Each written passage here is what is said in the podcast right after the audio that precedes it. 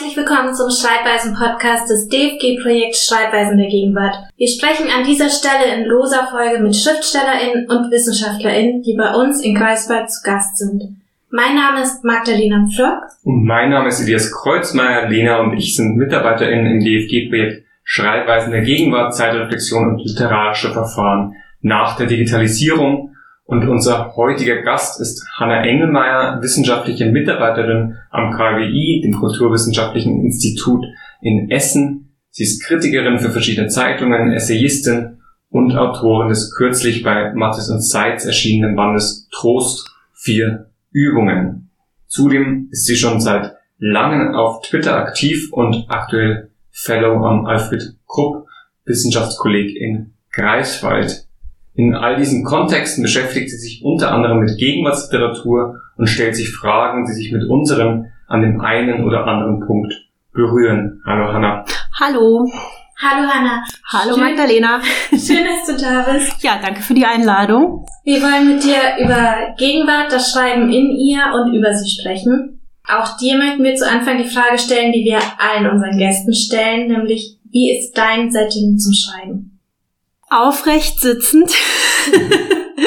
ja, muss man ja betonen. Ich kenne mehrere Leute, die im Liegen schreiben tatsächlich. Das kann ich gar nicht, weil ich mich dann zu oft vertippe. Ja, das deutet dann auch schon mal darauf hin, dass wenn ich meine Texte schreibe, ich mit dem Rechner schreibe, also mit der Tastatur. Ich habe aber tatsächlich auch ähm, im Unterschied zu vielen anderen Leuten, die ich kenne, die mehr oder weniger professionell schreiben, auch noch eine Handschriftroutine. Jetzt hier vor mir liegt, viele können das vielleicht nicht sehen, mein Spiralbuch, das ich eigentlich fast immer dabei habe und das mein Arbeitsnotizbuch ist. Und eigentlich hat fast jeder Text, den ich schreibe, ganz egal in welchem Genre das ist, eine Wurzel in diesem Spiralblock oder in einer Iteration von diesem Spiralblock. Spiralblock, die muss man natürlich manchmal nachkaufen, weil ich eigentlich nicht schreiben und strukturieren kann, wenn ich nicht den allerersten Teil davon mit der Hand gemacht habe. Ich habe selbst noch nicht rausgefunden, warum das so ist, aber es ist so. Ich muss mir immer zuerst einen Aufbau machen, der auf dem Papier steht. und danach geht's weiter. Und dann schreibe ich, wenn ich den Text selbst schreibe, schreibe ich nur noch am Rechner eigentlich. Aber es gibt so eine Phase, die findet auf Papier statt. Obwohl, wenn ich jetzt gerade darüber rede, sorry, ist jetzt schon direkt lang, aber äh, ich, ich glaube, es könnte daran liegen, dass das digitale Schreiben und speziell auch das Schreiben im Netz oder meinetwegen in sozialen Medien ja immer auch beobachtet wird und das irgendwie gleichzeitig auch öffentliches Schreiben oder Sprechen ist. Und das ist für mich, wenn ich anfange, stressig. Und es gibt so einen Punkt, bei dem ich denken muss, dass das, dass da keiner hinguckt. Wobei das natürlich auch eine totale Fiktion ist. Alles, was man öffentlich bei Twitter reinschreibt oder wenn man Google Doc macht, muss man ja Leute einladen, die da reinkommen und gucken. Das mache ich manchmal auch, um mich unter Druck zu setzen. Aber irgendwie muss ich mir manchmal erstmal vorstellen, keiner guckt. Das klingt sehr strukturiert und clean. Hast du nebenbei andere Tabs offen, sobald du am Computer bist? Nein. Ich habe darüber sogar mal einen Eintrag ins Techniktagebuch geschrieben, dass ich die Leute, also diesem Tumblr, dass ich die Leute nicht verstehe, die irgendwie 150 Tabs aufhaben, weil für mich ist jeder Tab, den ich offen habe, ein Arbeitsauftrag. Also es kann sein, dass ich Tabs offen habe. Ähm, zum Beispiel heute habe ich mich auf das Kolloquium bei Eckhard Schumacher morgen vorbereitet und habe dann in einem Tab meinen Vortrag gehabt, in einem Google-Dokument und in einem anderen äh, Sachen, die ich nachgucken musste. So, das passiert, aber eigentlich versuche ich alles zuzumachen, weil ich sonst völlig kirre werde. Also hörst du auch keine Musik? Meistens nicht. Manchmal, aber selten eigentlich, nicht standardmäßig.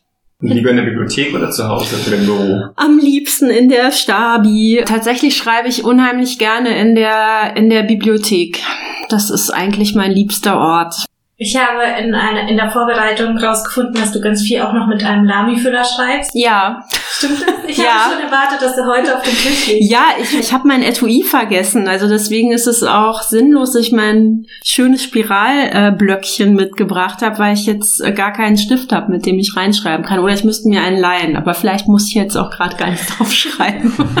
Wir haben Trost, den angesprochenen ja. Band, als wir darüber gesprochen haben, sozusagen als eine Art Anleitung zum Schreiben, Übung zum Schreiben. als äh, Reflexion über Schreiben vielleicht auch seine Form finden muss oder will, verstanden, was sich auch in diesem Untertitel vier Übungen eventuell ausdrückt. Und wir haben uns die Frage dann gestellt, fällt dir Schreiben leicht?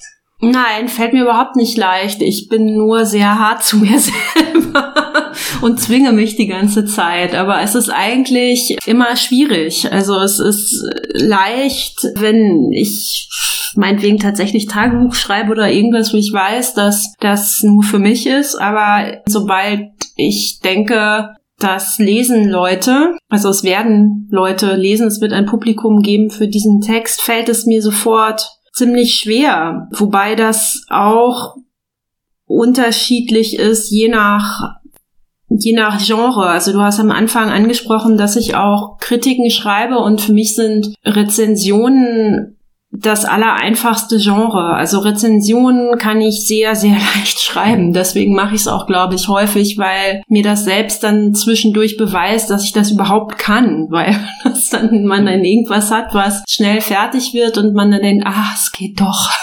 Und ähm, diese Überzeugung äh, verliere ich jeden Tag, dass das eigentlich geht. Also so fast jeden Tag zumindest, außer ich habe durch Zufall gerade gut geschrieben. Aber eigentlich fällt es mir schwer, ja. Ich habe jetzt zwei Anschlussfragen ja. und ich weiß nicht, welche ich zuerst nehmen soll, deswegen ähm, ich fange mit der Anfangsfrage quasi zu dem Buchanfang auch an, denn mir ist besonders in Erinnerung geblieben das erste Beispiel, das du gleich nennst, nämlich der junge Leutnant Franz Xaver Kapus, ich hoffe, man Ja, ich so. denke schon. der scheinbar auf Identitätssuche etwas struggelt und dabei unter anderem mit Sexualität und Liebe, also hat das zu tun, aber auch mit seiner Berufswahl. Und ich würde dich da kurz zitieren. Du schreibst, vor allem aber möchte er dichten, vielleicht sogar über sein Begehren, und so schickt er Reke mit der Bitte um Beurteilung auch eigene Verse. Dass diese Briefe sein Hauptwerk sein könnten, glaubt er zu dieser Zeit nicht. Der letzte Satz, das ist auch der, den ich wirklich als Ohrwurm dann hatte, ähm, lässt zunächst offen, welchen Weg Capus einschlagen wird und lässt kaum erkennen, dass er letztendlich als Autor und Journalist doch erfolgreich wird. Rekes Ratschläge unter anderem der zu mehr Gelassenheit scheinen ihm geholfen zu haben. Welche Bedeutung hat denn dieser Briefwechsel für dich, wenn du mit dem Schreiben beispielsweise auch struggles.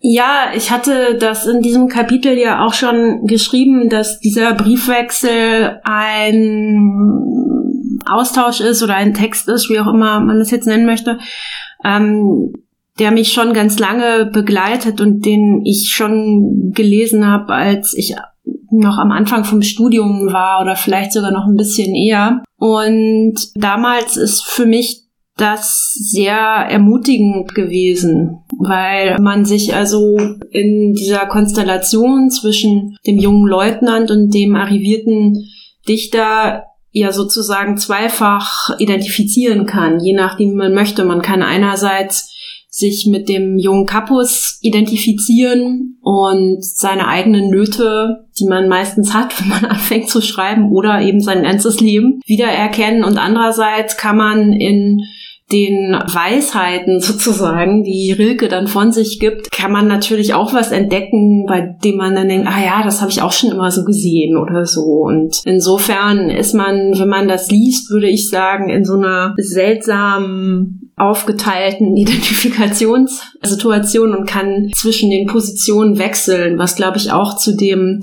Erfolg führt. Wobei das so ist, dass ja die Briefe von Capus ganz lange nicht zu lesen waren. Also die sind ganz lange nicht veröffentlicht gewesen und das heißt auch, dass quasi diese identifikatorische Lektüre, von der ich gerade gesprochen habe, speziell von Capus, zu der Zeit, als es noch nicht veröffentlicht war, eigentlich bedeutet hat, dass es einen imaginären Text gibt und dass der sich suchend und fragend an Rilke richtet. Und das ist dann natürlich quasi auch der eigene Text und das ist sicherlich auch mein eigener Text gewesen, nicht? Und von daher ist das für mich eben was extrem bedeutsames gewesen und ist es auch immer noch und gleichzeitig ist es auch so gewesen, das habe ich ja auch versucht zu beschreiben, dass mir das fremder geworden ist, je älter ich geworden bin, weil ich den Rilke-Text dann teilweise in seinem Pathos schwer erträglich gefunden habe und auch ein bisschen peinlich. Dann auch meine quasi die Vergangenheitshanna so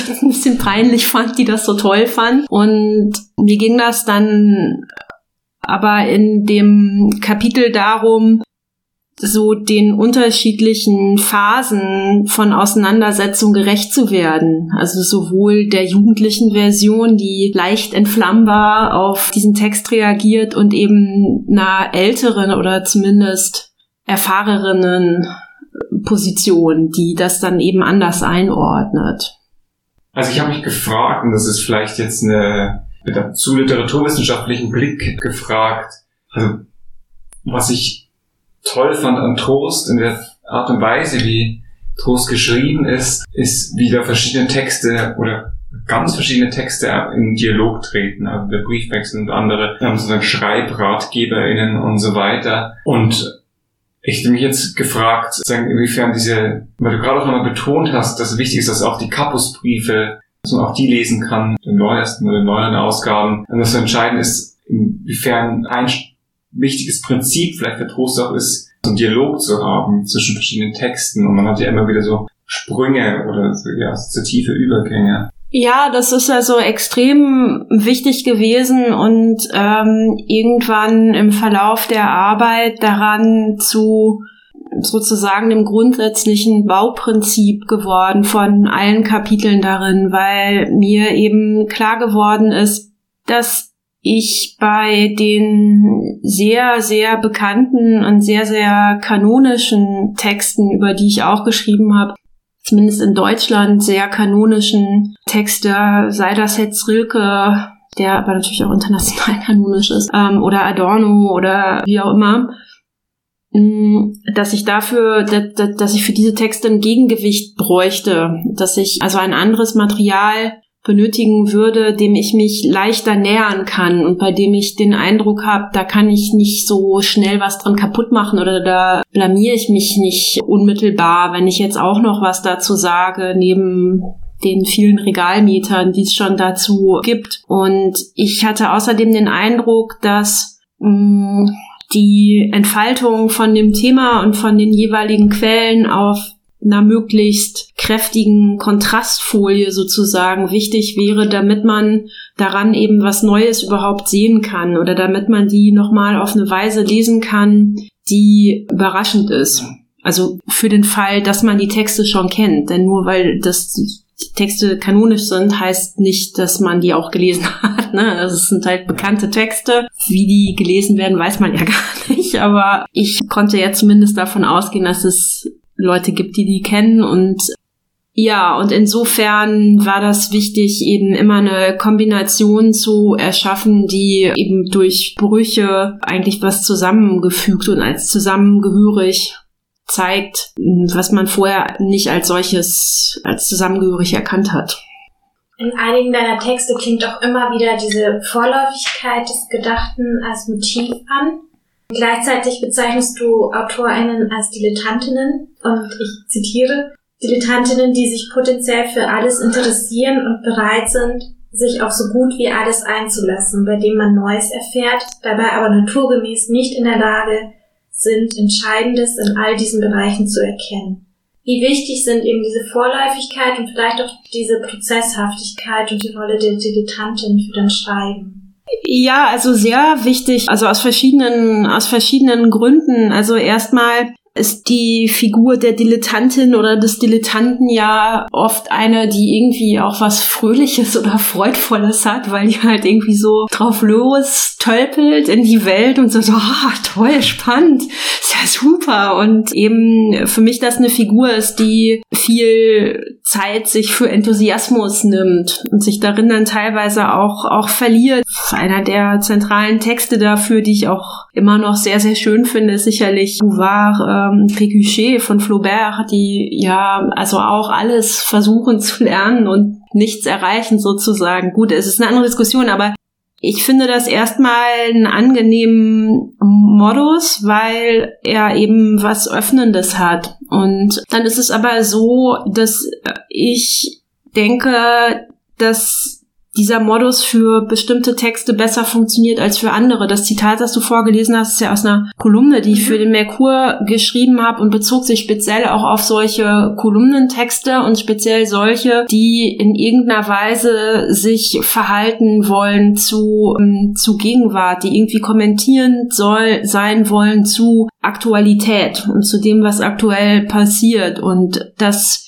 ist ja auch eben das Thema des Textes, dass man gerade im Moment Probleme damit hat, irgendwas zu finden, was einen nicht direkt auf 537 Sorten von Elend stößt. Und äh, also im, im Zusammenhang damit habe ich das habe ich das formuliert. Noch, also das Argument geht noch ein bisschen anders, aber ich glaube, dass bei einem Text wie Trost das nochmal anders ist, weil ich schon glaube, dass man, wenn man ein, ein ganzes Buch schreibt, also egal wie heterogen sich die einzelnen Teile zueinander verhalten und wie heterogen die Materialien sind, dass man zumindest kein Dilettantismus in der in der Form an den Tag legen kann. Also man muss, wenn gerade wenn wenn die Materialien sehr heterogen sein, glaube ich, sehr streng an der Oberfläche arbeiten, damit eben das alles noch zusammenpasst. Also, oder weiß ich nicht, wenn sich jetzt ein Bild ausdenken würde, würde ich sagen, okay, wenn die Form sozusagen des Textes und die Oberfläche so eine Art von, von Korbgeflecht ist, also ein geflochtener Korb, dann muss dieser Korb, damit nicht alle unterschiedlichen Sachen, die man dort reinsteckt, rausfallen, muss sehr dicht und fest sein. Also da darf es nicht so große Lücken geben, damit nicht irgendwie so viel raus rausrieselt sozusagen. Und das wäre eben, also man, man muss, man muss eine Expertise im Korb weben haben, aber, aber eben vielleicht keine Expertise für die Apfelsorten, die man da rein tut oder so. Ja. Ja. Wenn ich richtig verstehe, braucht es eigentlich mindestens zwei Haltungen, weil das ist vielleicht auch eine Klischeefigur, aber Gary, die ernsthafte Literaturwissenschaftlerin, hätte nicht die David Foster Wallace Rede auf die man irgendwie als YouTube runtergelassen MP3 dabei hat, mhm. thematisiert. Und dafür brauchst du vielleicht den dilettantischen Blick und dann aber den zweiten Blick, der das dann irgendwie nochmal ordnet und ähm, ja, einerseits das und andererseits glaube ich auch, dass zum Beispiel wenn man den Text nimmt, so als Text würde ich sagen, ist der gar nicht so interessant auch. Also der bedeutet mir vielleicht viel oder hat mir viel bedeutet und hat eine bestimmte Funktion erfüllt für ganz viele Leute. Ähm, als Text an sich ist der ja äh, quasi unerträglich einfach zu durchschauen. Und deswegen würde ich sagen, lohnt sich das gar nicht darüber dann irgendwie 40 Seiten zu schreiben oder so. Was sich aber schon lohnt, glaube ich, oder so habe ich das dann ja auch versucht zu machen, ist ähm, sich zu fragen, ja, wie ist denn wirklich meine Gebrauchsweise von diesem Text? Und um das klar zu machen, muss man dann eben mitbeschreiben und analysieren für sich, in welcher Form liegt der mir denn überhaupt vor. Und äh, das Interessante ist für mich daran gewesen, dann irgendwann zu sagen, ja, das ist eine Form des Lesens, die aber Zuhören ist in gewisser Weise. Ich habe den Text nie gelesen, also als Ganzes. Oder wie, vielleicht irgendwann mal schon, ich weiß es gar nicht mehr.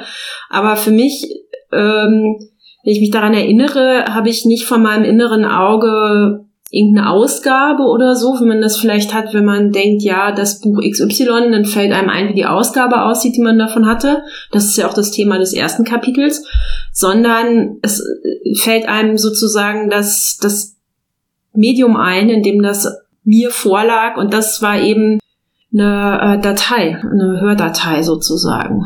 ja. ja. Wir haben jetzt eben schon angesprochen, dass es quasi verschiedene Blickwinkel gibt, die du hast zum einen Dilettantin, zum anderen Literaturwissenschaftlerin. Wir haben aber vorhin noch erwähnt, dass du ja auch Kritiken schreibst und Rezensionen und dass die dir ja auch ähm, besonders gut von der Hand gehen, wenn ich dich richtig verstanden habe. Und 2020 warst du ja auch äh, Mitglied der Buchpreisjury.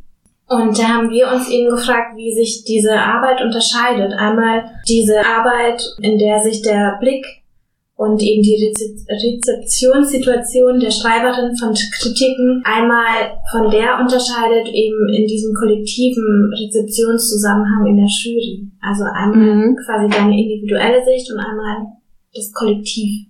Mm, also de facto hat das für mich gar keinen großen Unterschied gemacht beim Lesen. Also ich weiß nicht, ob du das gemeint hast. Also ich hab, würde nicht sagen, dass ich anders gelesen habe oder zu anderen Bewertungen gekommen bin, dadurch, dass ich da mich dann in einer Gruppe darüber dann intensiv ausgetauscht habe. Also der, das, der Vorgang ist ja so, dass man halt diese ganzen Bücher bekommt, die von den Verlagen eingesandt worden sind. Dann ähm, liest man die halt einzeln und alleine und macht Notizen dazu. Die waren im Fall von dieser Jury eben für alle in der Jury öffentlich einsehbar. Also man hat so Kurzgutachten oder Kurzbewertungen geschrieben. Und das, also für mich war dann die Frage immer nur, kann ich jetzt meine, meine, meine Bewertung, mein Urteil den anderen in der Jury möglichst kurz darlegen? Wird das verständlich, warum ich jetzt da so oder so drüber urteile? Aber das ist für mich ähm, keine,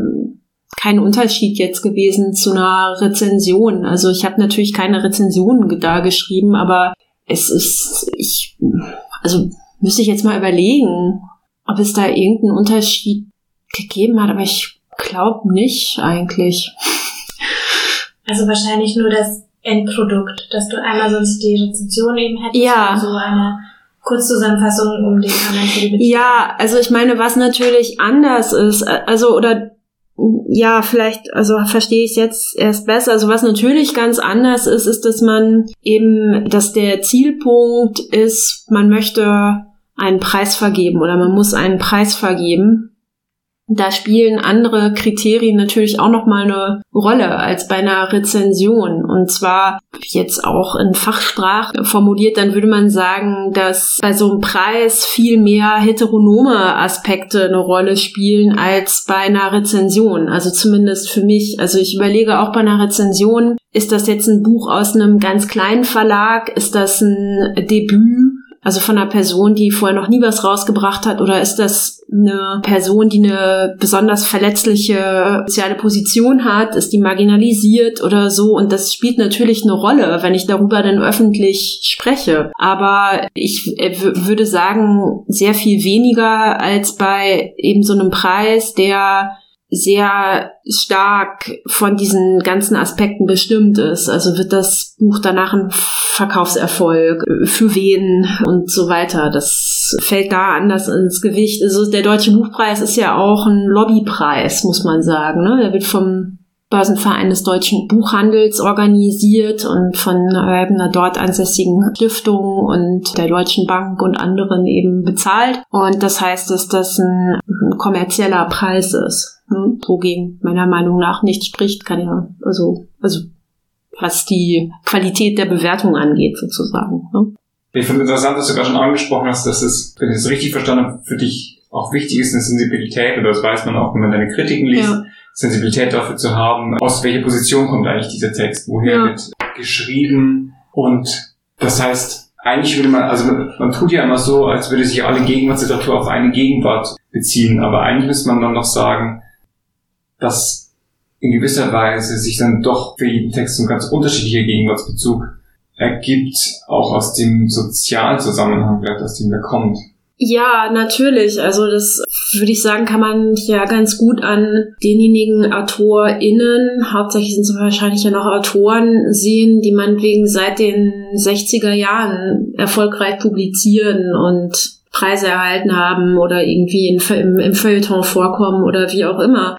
Denn deren Position beruht unter Umständen auf, auf sozusagen diesem langen Autorenleben. Und das ist gar nichts Besonderes und das muss auch nicht notwendigerweise schlecht sein, aber es gibt sicherlich Fälle, in denen eben man festhalten würde, dass also zumindest es eine sehr stark veränderte literarische Öffentlichkeit gibt, bei der unklar ist, ob ein bestimmter Text oder so, wäre der nicht 1967, sondern jetzt erschienen, eben die gleiche Geltung hätte beanspruchen können. Und das ist, ist im Prinzip auch ein bisschen eine äh, müßige Frage, denn die Antwort lautet im Prinzip immer nein, weil sich eben Urteilsfähigkeit verändert oder Urteile verändern und sich auch ästhetische Kategorien verändern. Aber das führt natürlich, also es ist ein Aspekt, durch den Gegenwartsliteratur super heterogen wird, ne? Weil jemand, der jetzt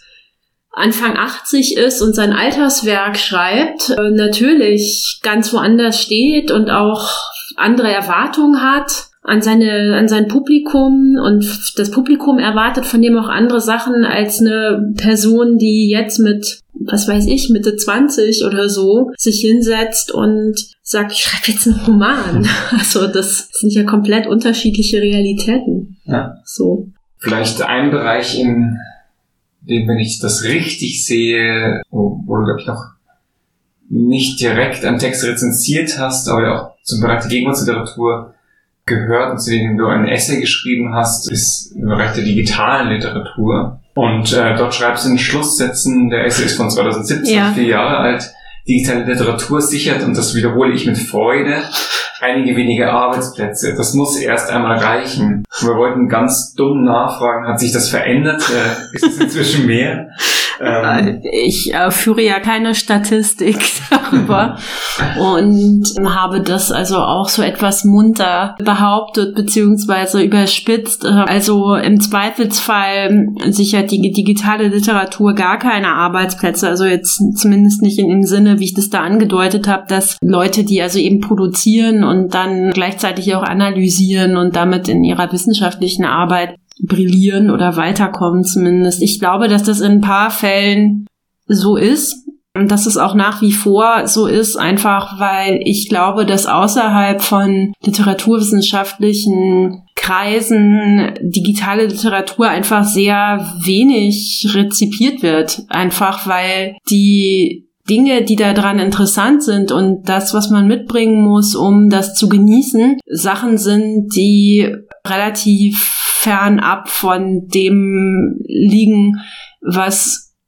jetzt sozusagen im Normalbetrieb, wenn, also wenn es den überhaupt gibt, was schon Normalbetrieb, aber das ist halt äh, sehr weit weg von jetzt so Middle of the Road äh, Romanen oder Erzählungen oder sogar Lyrik.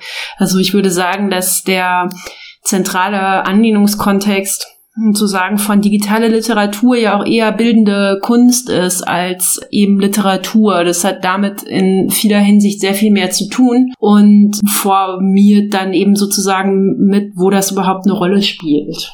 So würde ich das sagen. Aber ich, gl- es wird niemand reich damit. so, oder ich, ich, ich glaube nicht mal, dass jemand, also außer vielleicht eben dann an Kunsthochschulen wiederum, jetzt speziell dafür eine Stelle bekommt oder einen Lehrstuhl. Also es wird dann wahrscheinlich immer sowas sein wie Medienkunst oder Schreiben im digitalen Kontext oder irgendwie, weiß nicht, sowas. Und was in dem Kontext ja immer wieder gesagt wird, also es gibt ja auch mal die Forderung an Gegenwartsliteratur, was das auch immer dann heißen mag, irgendwie digitaler zu sein oder sozusagen die digitalen Gegebenheiten unserer Gegenwart stärker zu berücksichtigen. Ist das ein Kriterium, dass du an Texte ansetzen würdest? Also wenn ich das machen würde, dann würde ich sehr unglücklich werden, glaube ich, weil das einfach in sehr wenigen Texten oder auch in sehr wenigen Romanen eine Rolle spielt. Ich bin im Moment äh, nochmal in der Jury für den Literaturpreis Fulda, das ist ein Debütpreis und lese also gerade viele Romandebüts aus der deutschsprachigen Gegenwartsliteratur und das, was du jetzt gerade genannt hast, spielt darin eine wirklich extrem kleine Rolle. Es gibt Romane, die Mediennutzung beschreiben im weitesten Sinne. Also es gibt Texte, die beschreiben, dass Leute im Internet sind oder Handys haben oder manchmal sogar soziale Medien benutzen. Aber die sind nicht spezifisch darin, dass sie meinetwegen versuchen, die Erfahrung, eine Timeline zu lesen, nachzubilden. Oder sie sind nicht so, dass sie sich das Lesen und Schreiben in sozialen Medien als Gestaltungs- oder Formprinzip nehmen. Oder es werden auch in den Texten, die ich jetzt zuletzt da gelesen habe, das ist natürlich in anderen anders. Also es gibt Romane, die das machen, aber es kommt auch selten vor, dass meinetwegen Games-Strukturen oder so übernommen werden. Oder ich habe es übersehen, aber das eigentlich fast überhaupt nicht. Also Wäre das wünschenswert? es ist, äh, jeder Text ist wünschenswert, der irgendeine Form von spezifischer Erfahrung überzeugend in Literatur übersetzt. Das ist immer gut, aber für mich ist jetzt da meinetwegen Timeline lesen oder was weiß ich nicht was, ist für mich nicht wertvoller als die Treppe runtergehen oder so, weil es ist beides sehr schwer zu beschreiben. Und ich muss sagen, dass die Texte, die ich gelesen habe, die ich zuletzt am besten fand, oft welche waren, die sich äh, fernab von dem bewegt haben, was, was, was wir ja auch als, als ubiquitär erleben. Also jetzt so online zu sein, und zwar die ganze Zeit online zu sein, ist eine ubiquitäre Erfahrung. Und die ist auch oft konflikthaft, oft auch sehr schön. Und deswegen ist natürlich interessant, weil das halt zu unserem Leben gehört. Und so, aber ich, das gilt für ganz viele andere Sachen auch. Und das hat im Moment noch so den Ruch des Neuen, glaube ich. Und deswegen ähm, kann ich verstehen, dass man sich wünscht, das überzeugend übersetzt zu sehen in Literatur oder, oder nur dargestellt überhaupt. Aber ich, für, für mich ich freue mich, wenn das gelingt, aber es vermisse es auch nicht besonders. Also ich würde sagen, oder, oder anders, also ein Buch, was ich dieses Jahr gelesen habe und auch, auch, auch gut fand, in, in dem, was es war, war ähm, von Lisa Kusche, unsere anarchistischen Herzen, heißt es, glaube ich. Und ich fand das ein Beispiel unter, also ein eher seltenes Beispiel davon, dass die Verwendung von Instagram bei, bei sehr jungen Leuten gut dargestellt war. Das fand ich, das fand ich sehr schön. Und da muss ich auch sagen, wenn das Buch das nicht gemacht hätte, hätte ich wahrscheinlich gefragt, so, ja, benutzen die denn keine sozialen Medien? Kommt mir komisch vor. Ne, dann, dann hätte mir das gefehlt, weil das ja so ein realistischer Roman über zwei Mädchen ist, die irgendwie Stadt-Land-Konflikte aufwachsen, Coming of Age, bla bla bla.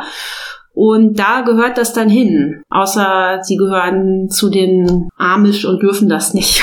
so, aber so würde ich das sehen. Wenn du sagst, dass die sozialen Medien ja zu unserem Leben gehören und deswegen in einem so realistischen Roman auch wichtig sind, dass sie vorkommen, würden wir vielleicht gleich überleiten zu deiner sozialen Mediennutzung. Mhm. Und zwar speziell auf Twitter. Und du hast im November einen Tweet geschrieben.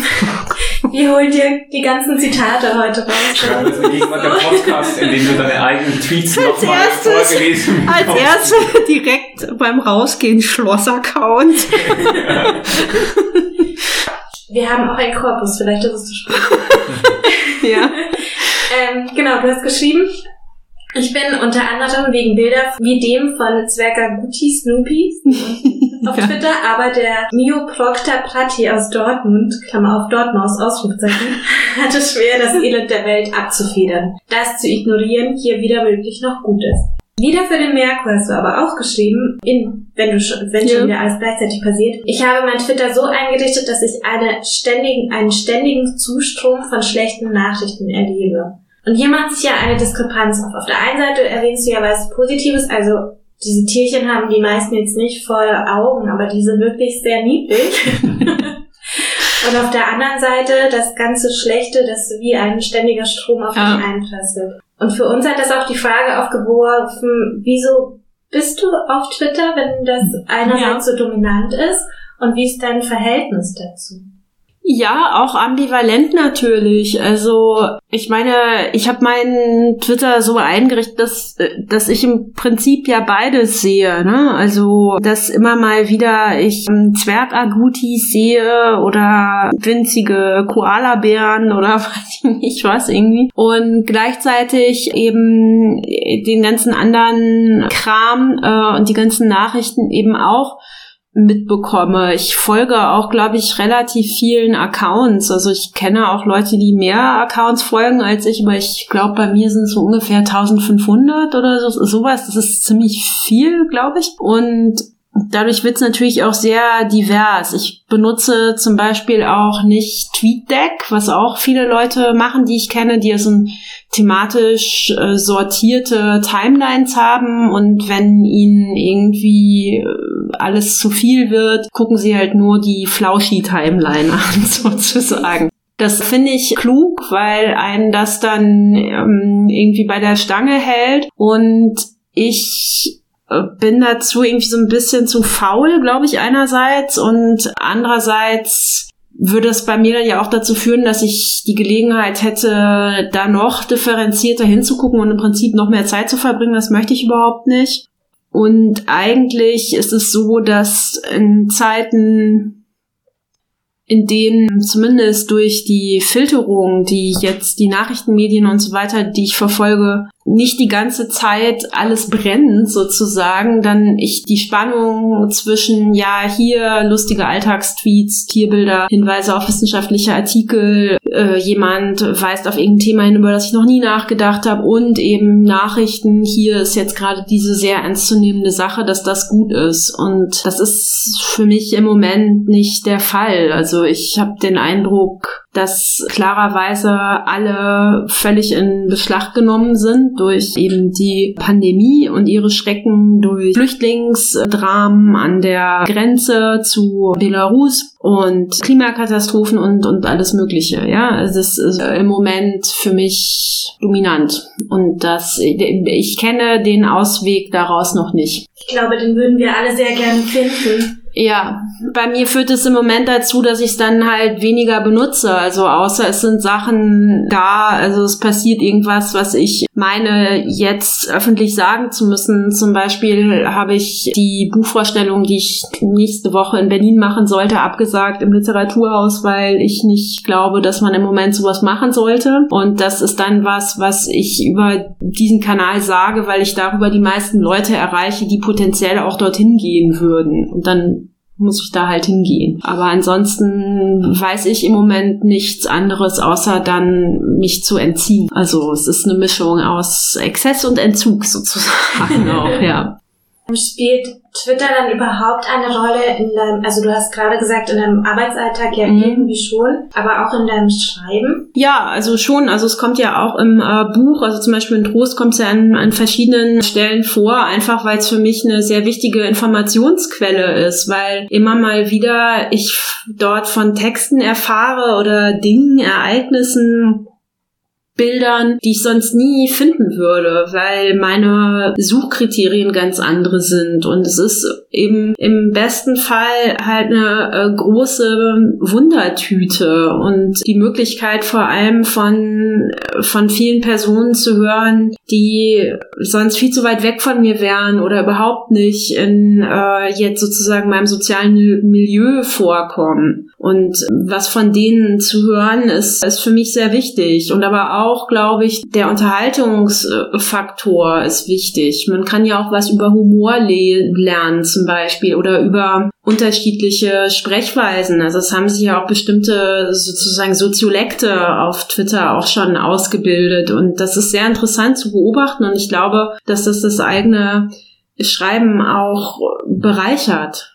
Ne? Also äh, zum Beispiel, wir hatten ja neulich in dem Kolloquium hier bei euch am Institut auch den Text von Legacy Russell über Glitch Feminism gelesen und da wurde die Formulierung away from keyboard ähm, übersetzt abseits von Keyboard, glaube ich, ne? Oder mhm. Tastatur. Ich glaube, das ah, Tastatur, abseits von Tast ja. abseits abseits von Tastatur und das fand ich eine sehr gute Übersetzung und ähm, das finde ich zum Beispiel dann fände ich eine inspirierende Nutzung auch von sozialen Medien dann eben sowas aufzunehmen und auch zu riskieren, dass viele Leute nicht verstehen, die nämlich dort nicht sind, wissen nicht warum, die denken, das ist ein Tippfehler, wenn da irgendwie Fong steht, aber es ist eigentlich ein Verweis und im besten Fall kann man das eben so nutzen. Du bist ja schon seit 2014 auf Twitter und ja. mit dem aktuellen Account. Ja, ja, ja. Ich hatte online. vorher keinen, nee, nee, keine Dark Accounts. Du hast ja gerade schon verschiedene Soziolekte angesprochen. Das heißt, du beobachtest und reflektierst das Schreiben ja auch, was da passiert. Würdest du sagen, Schreiben hat sich sehr verändert, seitdem du angefangen hast, Twitter zu nutzen? Also ich glaube, es ist vielleicht angstfreier geworden, weil äh, man bei Twitter ja auch sieht, was sich Leute alle trauen, an Schrott auch rauszuhauen. Und das ist dann für mich nicht ermuntern, indem ich denke, ah ja, kann ich auch Schrott schreiben, aber zumindest würde ich denken, merkt man, dass man alles Mögliche ausprobieren kann und dass das eben einem, einem immerwährenden Strom von Text eben auch wieder weiter nach unten rutscht und zwar ganz weit nach unten und äh, gefunden werden kann, aber eben erstmal ganz unten irgendwo west.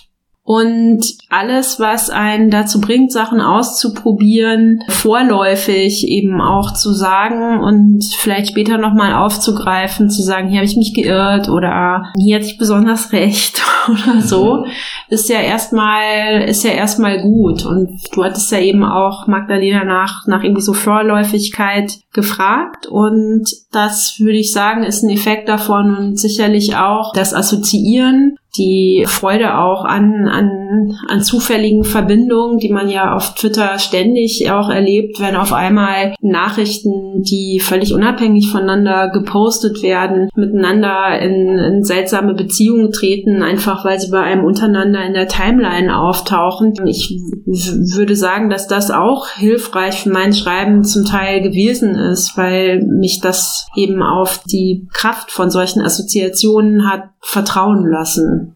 Das ist besonders spannend, vor allem ist es ja auch, also zum einen beschreibst Twitter als Blickwinkelerweiterung, wenn man das so sehen kann, aber auch als Inspirations- und Informationsquelle. Und uns ist auch aufgefallen, dass du auch gerne manchmal mit diesen Tweet-Schablonen spielst. Also zum Beispiel dieses Städtenamen jetzt. Mhm. Also mit, ich kenne das schon ewig. Also ich weiß gar nicht, wann das angefangen hat. Ich habe es bei dem Account Club Hunda irgendwann mal mhm. verortet, der immer Hamburg jetzt getwittert hat. Ah, okay. Hat. Ja, kenne ich gar nicht, ja. Und du hattest zum Beispiel Stralsund jetzt. Ja. Letztens. Ja. Ist das was, was dir besonders Spaß macht? Ja, also ich finde das schön, also auch weil ich, also diese quasi diese Time Codes, die ja eigentlich auch eine Ironie sind, weil völlig klar ist, dass in dem Moment, in dem ich das poste, das schon nicht mehr das Jetzt ist von dem Moment, in dem ich das fotografiere, auch wenn das innerhalb von einer Minute sein mag, ist es natürlich schon das Bild veraltet, was ich eben, oder das Bild nicht, also das Bild im Sinne von die Fotografie ist nicht veraltet, aber der Ausschnitt hat sich verändert. Die Gegenwart von meinetwegen dieser, diesem Eiscafé, Imbiss, Gastwirtschaft, die ich da in Stralsund fotografiert habe, war natürlich schon minimal anders, als das Bild dann hochgeladen war. Und das ist also erstmal was, was, was ich interessant finde, also so immer, also sofortig äh, vergangene Gegenwart zu dokumentieren, das, das gefällt mir und ich habe dadurch dann selber auch quasi in der Rückschau ja die Möglichkeit zu sehen, okay, was fällt mir denn überhaupt so auf? Also weil das für mich eigentlich eine intuitive Sache ist oder einfach irgendwie Dinge zeigt, die ich bemerkenswert finde, manchmal auch in ihrer Ödnis oder weil irgendwas lustig ist oder wie auch immer. Und das finde ich gut, das dann immer wieder zu variieren und gleichzeitig eben doch immer wieder das Gleiche zu behaupten, nämlich dass das irgendwie jetzt ist. Und natürlich sehen viele Leute das, oder viele Leute oder die Leute, die es überhaupt sehen, sehen das natürlich noch viel später. Also die sehen dann, was für mich vielleicht vor zwei Stunden eine Aussicht war. Ja. ist auch immer schön, wenn man nachts so ein Foto sieht und dann scheint da aber noch die Sonne. Ja.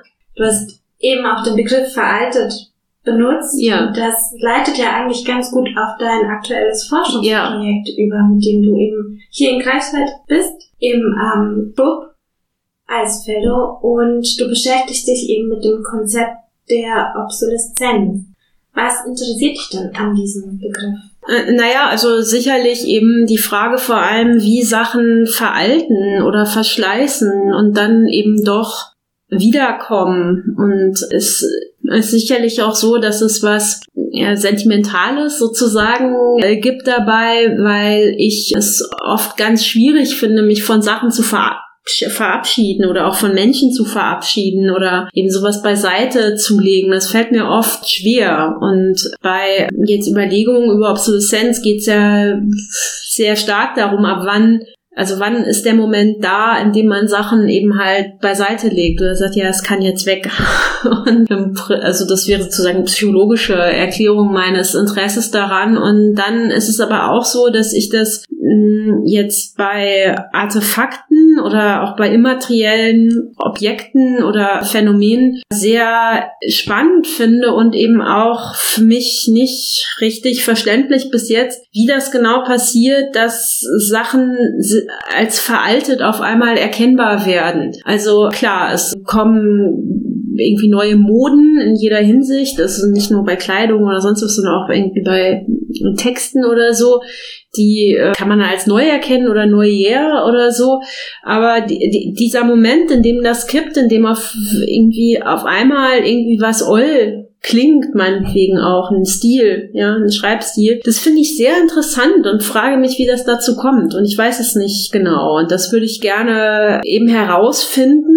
Und was mich auch daran interessiert, ist, dass natürlich eigentlich man oft viel mehr darüber nachdenkt, also in so kultureller Perspektive, wie man Sachen denn bewahrt. Also wie kann man was haltbar machen und wie kann man eben dafür sorgen, dass etwas auf keinen Fall in Vergessenheit gerät. Ja, also Kanonisierungsprozesse sind für mich da besonders interessant, weil es da also nicht nur darum geht, irgendwas zu archivieren, also darum schon auch, sondern es geht vor allem ja auch darum zu sagen, dieses Archiv, also Archiv in Anführungsstrichen gesprochen von den und den Texten, Musikstücken, Artefakten, was weiß ich nicht, was besonders wertvoll. Und das ist ein ganz starker Widerstand dagegen, dass eben diese Inhalte dessen obsolet werden und das, das wird immer weiter gemacht, obwohl man weiß, dass irgendwie übermorgen der nächste Kanon aufgetragen wird. Ne? Und das finde ich sehr äh, faszinierend und damit würde ich mich eben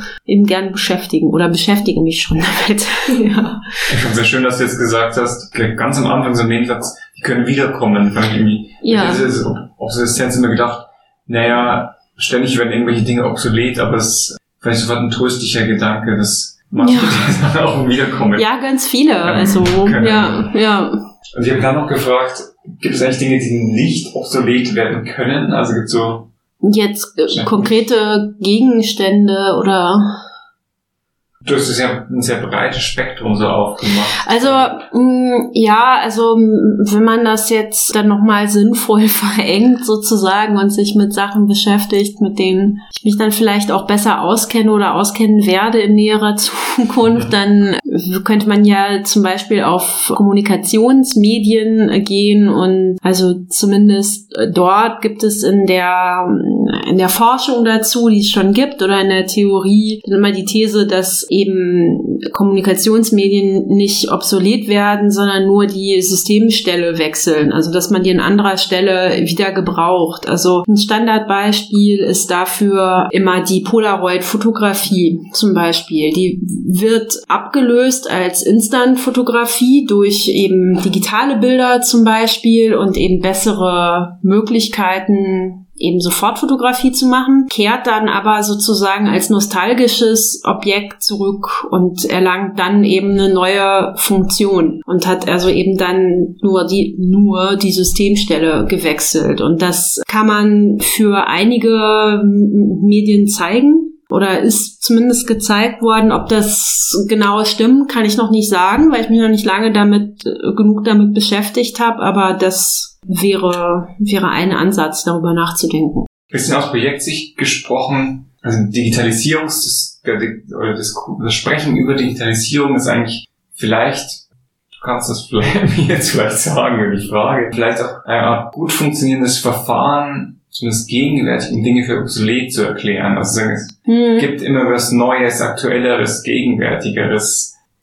Ja, wobei das eben auch nicht ganz stimmt. Ich habe gestern kurz mit, äh, mit Katrin Passig darüber gesprochen, weil ich von ihr wissen wollte, ob es Beispiele für Programmiersprachen gibt, die eben äh, komplett obsolet geworden sind und die keiner mehr kann oder so. Und es gibt Code, der nicht mehr richtig ausgelesen werden kann. Ich glaube, das war auch einmal einer der Ausgangspunkte für mein Interesse an dem Projekt, weil ich mit irgendeinem Forscher gesprochen habe, der tatsächlich irgendwie mit Code gearbeitet hat, der irgendwie von niemandem mehr beherrscht wird oder von einer Person an einer bestimmten Uni oder so, der brauchte das und so. Und dann ich ah ja, ist ja irgendwie super interessant, was man dann macht. Und Katrin hatte mir das Beispiel genannt der Programmiersprache COBOL, die ich bis dahin auch noch nicht kannte, die sie in zwei Texten in ihrer Kolumne auch mal angesprochen hat, die es seit den späten 50er Jahren gab, glaube ich, und die dann ersetzt worden ist durch besseren Code. Also ich fasse es jetzt ganz, ähm, ganz knapp zusammen und ähm, von der aber bestimmte Bestandteile in unterschiedlichen Datensystemen, beispielsweise sozusagen im öffentlichen Dienst in New Jersey und anderen amerikanischen Bundesstaaten weiter verwendet wird. Und zwar an zentralen Stellen wie Beantragung von Arbeitslosengeld oder so. Und Deswegen sind Leute, die diese eigentlich ja obsolete Programmiersprache noch beherrschen, sehr gefragt, weil man die halt an manchen Stellen braucht und oder irgendwie nur Teile davon braucht. Also ich durchschaue es noch nicht richtig. Und das wäre also so ein Fall, dass also es eben gerade nicht ständig Sachen überschrieben werden, die total wegfallen oder so. Also es gibt natürlich Medientechniken, die verschwinden, die Vorläufer sind von anderen Sachen. Also wenn man zum Beispiel den Minidisc-Player denkt oder sowas wie der, der nur in Frankreich gebräuchliche Internet-Vorläufer Minitel oder so. Ne? Also sowas ist dann tatsächlich komplett außer Gebrauch, aber ich weiß nicht, wo das jetzt noch vorkommt. Vielleicht ist es auch ein nostalgisches Objekt für Leute, so wie Polaroid-Fotografie kann ich nicht genau sagen. Und selbst wenn es jetzt gerade niemand benutzt, vielleicht gibt's in zehn Jahren irgendeine Situation, wo man dann nochmal super gut auf Minitel zurückgreifen kann. Keine Ahnung. Man kann das nicht wissen, glaube ich. Ja. ja. Ähnlich wie aktuell auch mit dem Festnetztelefon, das durch die Pandemie ja nochmal ein ja. Erlebt hat. Ja, zum Beispiel, ja. Ja. Du hattest gerade Katrin Pastiker ja. die zu fragen meistens eine gute Idee ist. Und wir haben zum Schluss eine Frage, die zu tun mit einem Gespräch, das du ja. mit äh, Katrin geführt hast für den Merkur-Blog. Und das ist auf keinen Fall eine Frage aus dem Entscheiden des Gesprächs, aber es wird am Anfang erwähnt, während des Gesprächs ein Getränk auf Basis von fermentierter Horngurke konsumiert wurde. Ja. Und äh, wir haben uns gefragt, was in aller Welt handelt es sich dabei genau? Also was für Getränk? Das war ein Cocktail, den es in unserer Nachbarschaft in einer Bar gibt, die ähm, halt irgendwie selber gemachten Korn und so weiter herstellen. Und ich, Horngurke ist, glaube ich, einfach eine bestimmte Art von Gurke. Ich weiß jetzt nicht, ob die Hörnchen hat und deswegen Horngurke heißt oder so. Aber das hat ganz gut geschmeckt. Das war so ein großer Cocktail in einem irgendwie großen Glas. Ja, ich glaube, dass das uns teilweise auch Unmut eingetragen hat, weil es dann so klang wie, ah, diese Berlin-Menschen, die Getränke aus Weggläsern Gläsern zu sich nehmen und was weiß ich nicht was, aber es war halt so und wir machen das normalerweise auch nicht, aber an dem Abend hatten wir unser Haar heruntergelassen, wie man so sagt.